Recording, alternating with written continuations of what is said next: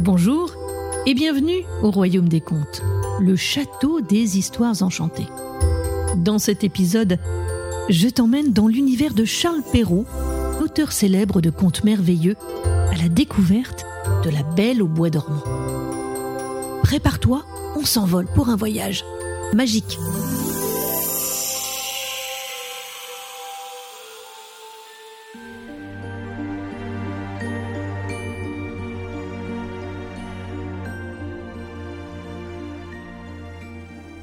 Il était une fois un roi et une reine qui étaient très chagrinés de ne pas avoir d'enfants. Ils tentèrent tout ce qu'il était possible de faire. Vœux, pèlerinage, menus dévotion, mais rien n'y faisait. Enfin pourtant, la reine accoucha d'une très belle petite fille. La joie du roi était si grande qu'il fit sonner toutes les cloches du royaume et fit quérir toutes les fées qu'on put trouver dans le pays pour les donner pour marraine à la petite princesse afin que chacune d'elles, lui faisant un don, comme c'était la coutume des fées en ce temps-là, la princesse eut par ce moyen toutes les perfections imaginables.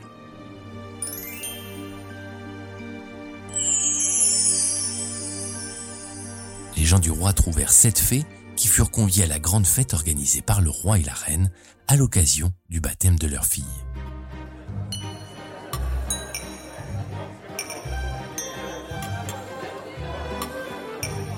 On fit un beau baptême et après la cérémonie, toute la compagnie revint au palais du roi où il y avait un grand festin pour les fées et les mille invités. On mit devant chaque fée un couvert magnifique avec un étui d'or massif où il y avait une cuillère, une fourchette et un couteau de fin or garni de diamants et de rubis.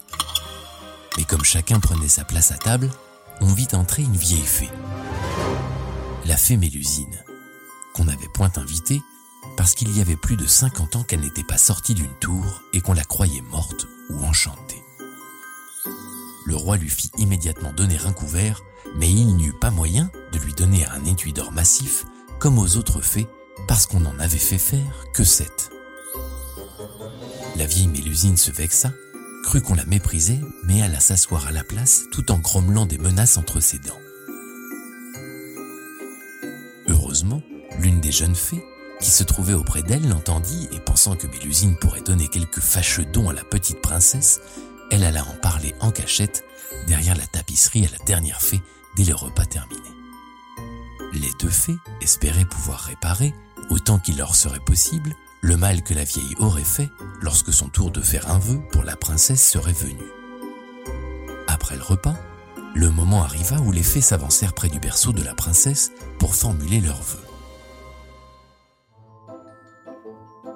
La plus jeune fée s'avança et dit La princesse sera la plus belle personne du monde. La seconde dit La princesse ne sera pas seulement belle, elle sera intelligente et elle aura le cœur et la bonté d'un ange. Le roi et la reine se sourirent, ravis pour leur fille. La troisième fée prédit à la princesse qu'elle aurait une grâce admirable, la quatrième qu'elle danserait parfaitement bien, la cinquième qu'elle chanterait comme un rossignol, la sixième qu'elle jouerait de toutes sortes d'instruments avec perfection. Le tour de vieille fée étant venu, Mélusine dit, en branlant la tête encore plus de fureur que de vieillesse, J'ai moi aussi un vœu pour la princesse. À l'âge de 16 ans, la princesse se percera la main d'un fuseau et elle en mourra. Cette terrible parole prononcée, la vieille fée tourna les talons et quitta la salle en écumant de fureur. Ce terrible don fit frémir toute l'assemblée. Tous en avaient oublié qu'une fée n'avait pas encore fait de don à la princesse. C'est à ce moment que la jeune fée sortit de derrière la tapisserie où elle se tenait cachée depuis la fin du repas et dit tout haut ces paroles. Rassurez-vous, roi et reine, votre fille n'en mourra pas. Il est vrai que je n'ai pas assez de puissance pour défaire entièrement ce que mon ancienne a fait. La princesse se percera la main d'un fuseau, mais au lieu d'en mourir, elle tombera seulement dans un profond sommeil qui durera cent ans, au bout desquels le fils d'un roi viendra la réveiller. Le roi, pour tâcher d'éviter le malheur annoncé par la vieille Mélusine, fit publier le jour même un édit par lequel il défendait à toute personne de filer au fuseau ni d'avoir des fuseaux chez soi sur peine de mort. Les jours passèrent, la princesse grandit et tous les vœux des fées se réalisèrent.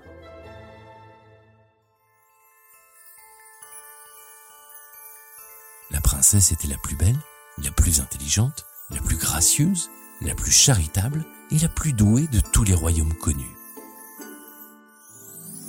Le jour du 16e anniversaire de la princesse arriva, et il se trouve que ce jour-là, le roi et la reine étaient absents.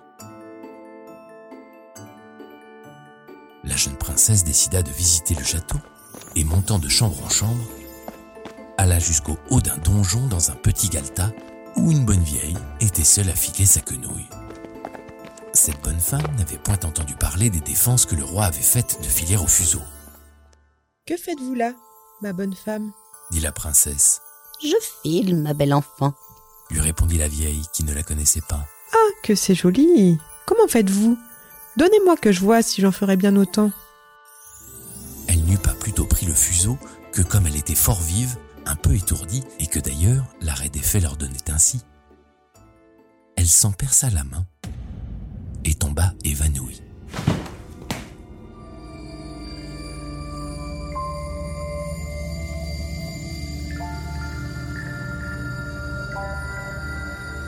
La bonne vieille, bien embarrassée, crie au secours. On vient de tous côtés, on jette de l'eau au visage de la princesse, on la délace, on lui frappe dans les mains, on lui frotte les tempes avec de l'eau de la reine de Hongrie, mais rien ne la faisait revenir.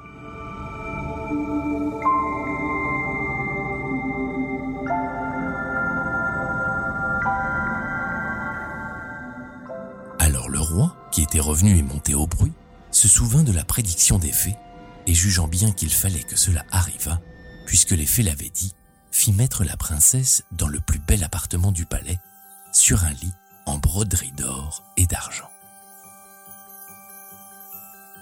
On eût dit un ange, tant elle était belle, car son évanouissement n'avait pas ôté les couleurs vives de son teint.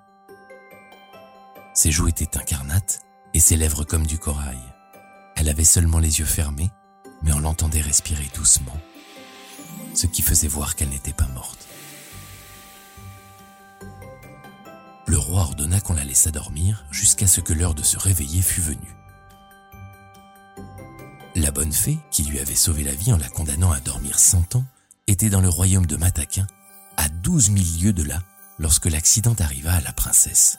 Mais elle en fut avertie en un instant par un petit nain qui avait des bottes de sept lieues. La fée partit aussitôt, et on la vit au bout d'une heure arriver dans un chariot tout de feu, traîné par des dragons. Le roi lui alla présenter la main à la descente du chariot. Elle approuva tout ce qu'il avait fait, mais comme elle était grandement prévoyante, elle pensa que quand la princesse viendrait à se réveiller, elle serait bien embarrassée toute seule dans ce vieux château. Voici donc ce qu'elle fit. Elle toucha de sa baguette tout ce qui était dans ce château, gouvernante, fille d'honneur, femme de chambre, gentilhomme, officier, maître d'hôtel, cuisinier, marmiton, galopin, garde, suisse, page, valet de pied. Elle toucha aussi tous les chevaux qui étaient dans les écuries, avec les palefreniers, les gros matins de basse-cour et la petite pouffe, petite chienne de la princesse, qui était auprès d'elle sur son lit. Dès qu'elle les eut touchés, ils s'endormirent tous, pour ne se réveiller qu'en même temps que leur maîtresse, afin d'être tout prêts à la servir quand elle en aurait besoin.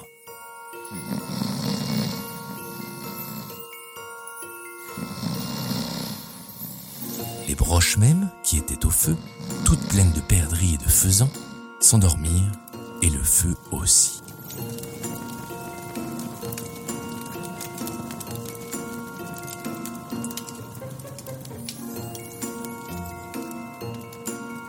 Cela se fit en un moment. Les fées n'étaient pas longues à leur besogne. Alors le roi et la reine, après avoir baisé leur cher enfant sans qu'elle s'éveillât, furent touchés à leur tour et ils s'endormirent.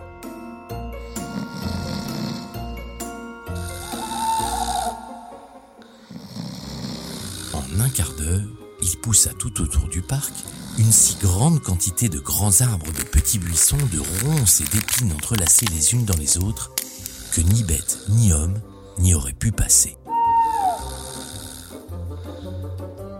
On ne voyait plus que le haut des tours du château, encore n'était-ce que bien loin. Ce fut là le dernier tour de la fée pour s'assurer que la princesse dormirait sans rien avoir à craindre des curieux. Dans tout le pays, on parla de la belle princesse endormie. Les parents racontèrent l'histoire à leurs enfants qui eux-mêmes la racontèrent à leurs enfants.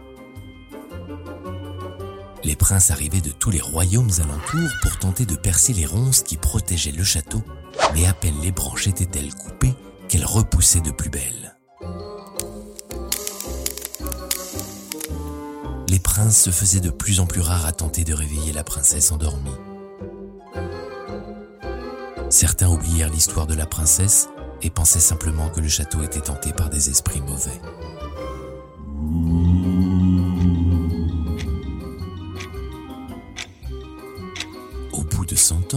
Le fils du roi qui régnait alors, et qui était d'une autre famille que la princesse endormie, étant allé à la chasse de ce côté-là, demanda ce que c'était que des tours qu'il voyait au-dessus d'un grand bois fort épais.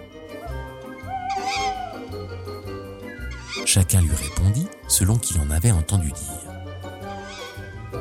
Les uns disaient que c'était un vieux château hanté par des esprits, les autres que tous les sorciers de la contrée y faisaient leur sabbat.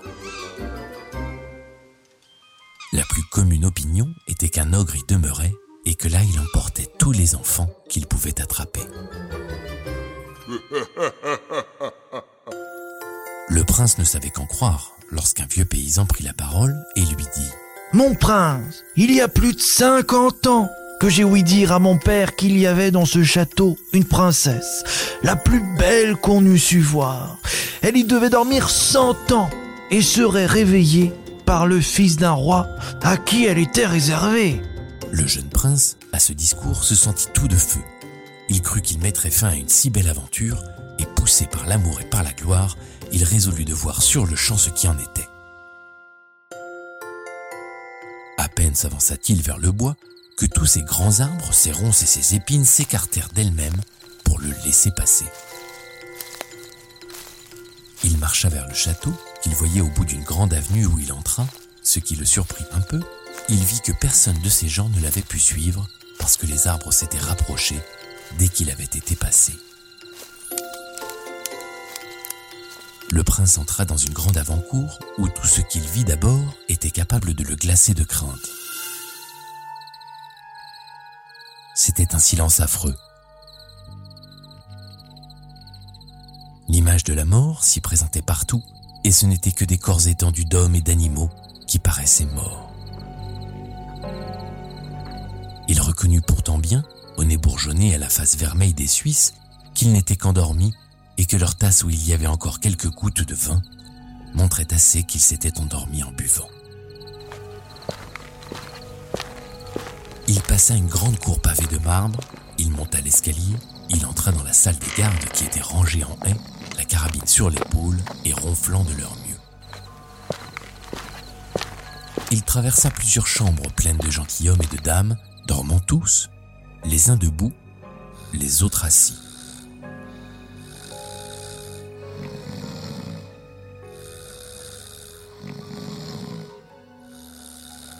Il entra dans une chambre toute dorée et il vit sur un lit, dont les rideaux étaient ouverts de tous côtés, le plus beau spectacle qu'il n'eût jamais vu. Une princesse dont l'éclat resplendissant avait quelque chose de lumineux et de divin. Il s'approcha en tremblant et en admirant et se mit à genoux auprès d'elle.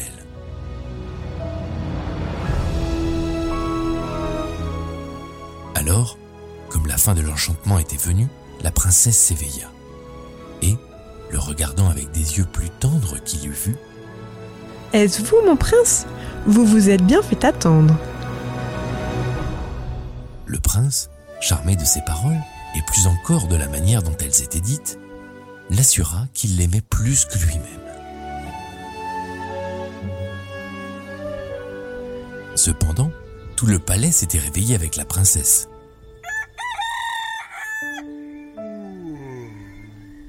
Chacun songeait à faire sa charge, et comme ils n'étaient pas tous amoureux, ils mouraient de faim. La dame d'honneur, pressée comme les autres, s'impatienta et dit tout haut à la princesse que la viande était servie. Le prince aida la princesse à se lever, et lorsqu'ils allèrent retrouver le roi et la reine réveillés eux aussi, le prince leur demanda la main de leur fille.